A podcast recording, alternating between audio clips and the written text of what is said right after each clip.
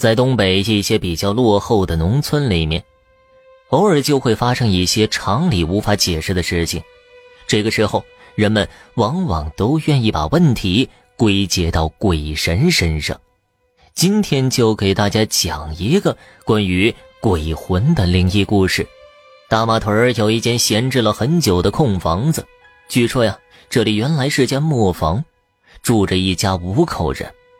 两个大人带着三个孩子，可惜了啊，赶上了一场瘟疫。除了男主人之外，女主人和三个孩子都在瘟疫当中丧生了。最后，悲痛至极的男主人也在磨坊里面吊死了。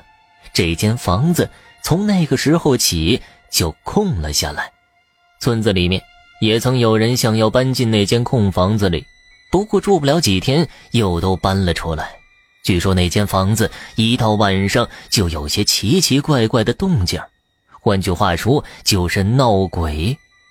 有了这样的传闻，再也没人敢接近那间空房子了，除了村里面的孩子。空房子之类的地方向来都是孩子们的乐园，白天的时候经常有孩子在这间旧磨坊里面捉迷藏，从来也没发生过什么怪事家长们对于孩子们的行为也都默许了，但是凡事啊，都有一个例外。老孙家的儿子大胖，白天的时候就跟着自己的小伙伴在旧磨坊里面玩了捉迷藏。等到晚上吃饭之前，大胖突然迷迷糊糊的睡着了，怎么叫也叫不醒了。大胖的爹赶忙带着孩子去找大夫。可是大夫检查之后，却说这孩子身体没有任何问题。至于这孩子为什么叫不醒，他也说不出原因来。大胖他爹急得哇哇大哭啊！最后只能带着孩子去找村里的神婆了。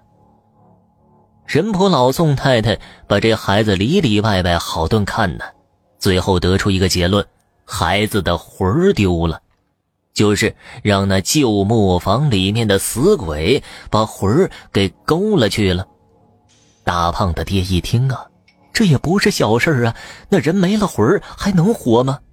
他赶忙对着老宋太太连作揖带磕头的，希望老宋太太能救救大胖。老宋太太教了他一个方法，倒是并不复杂，只要他去那旧磨坊里面叫魂儿，并且一路叫回家。那大胖的魂儿也就跟着他回来了。事不宜迟啊，大胖的爹把大胖送回家之后，就去了那间旧磨坊里。夜里的旧磨坊寂静无声，空气中还飘着一股霉味儿，显得格外阴森。大胖的爹先颤颤巍巍地喊了一嗓子：“大胖啊，跟爹回家了。”空气中传来两个回声，把大胖的爹吓了一个机灵。他稳了稳心神，正准备再喊第二声呢，突然，磨坊里面刮起了一阵阴风，吹得大胖他爹眼睛都睁不开了。紧接着，空气中似乎还传来了一阵若有若无的笑声，就好像几个孩子在一起追逐嬉戏一样。不知不觉间。大胖的爹已经出了一身的冷汗，但是为了自己的儿子，再害怕他也能够坚持。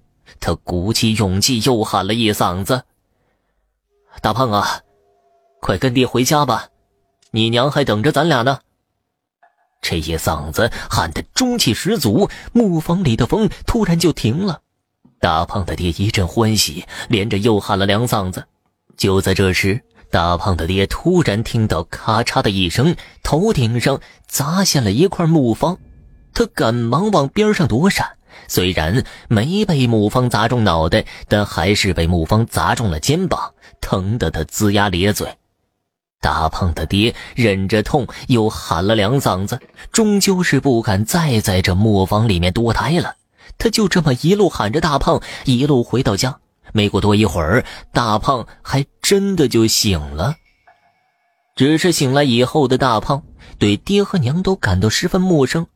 无论两口子问的什么问题，他都木讷的盯着两个人看，却始终一言不发。两口子以为大胖一定是吓着了，也没再多想，就哄着大胖睡觉了。第二天早上，大胖的爹睡醒之后，却发现大胖不见了。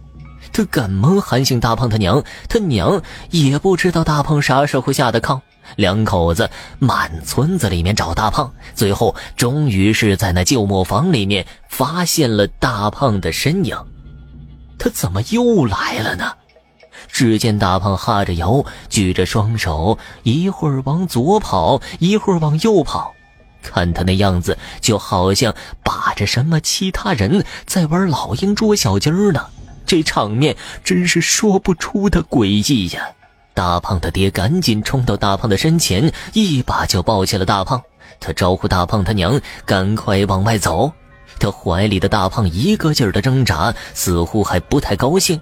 这两口子好在是把大胖给平平安安的带回来了。到家以后，大胖倒是不再闹了。爹，我想吃肉。大胖看着自己的父亲，突然开口说道：“大胖的爹和他娘见孩子终于开口说话了，都十分高兴。不过，他们心中同时产生了一个疑问：这孩子说话的声音怎么变了呢？”两个人对视一眼，似乎都想从对方那里得到确认。这时，大胖又开口了：“哎呀，你俩瞅啥呀？我想吃肉。”大胖平时确实爱吃肉，这倒是他能说出来的话。两个人心中虽说有些疑问，但是活生生的儿子就在眼前呢，这还能有假吗？他们俩也就高高兴兴的出了门，给大胖做肉吃去了。两个人走后，大胖的眼神突然变得冰冷，并且嘴角露出了一丝不易察觉的冷笑。魂儿的确是被叫回来了。至于是不是大胖的，那就不知道了。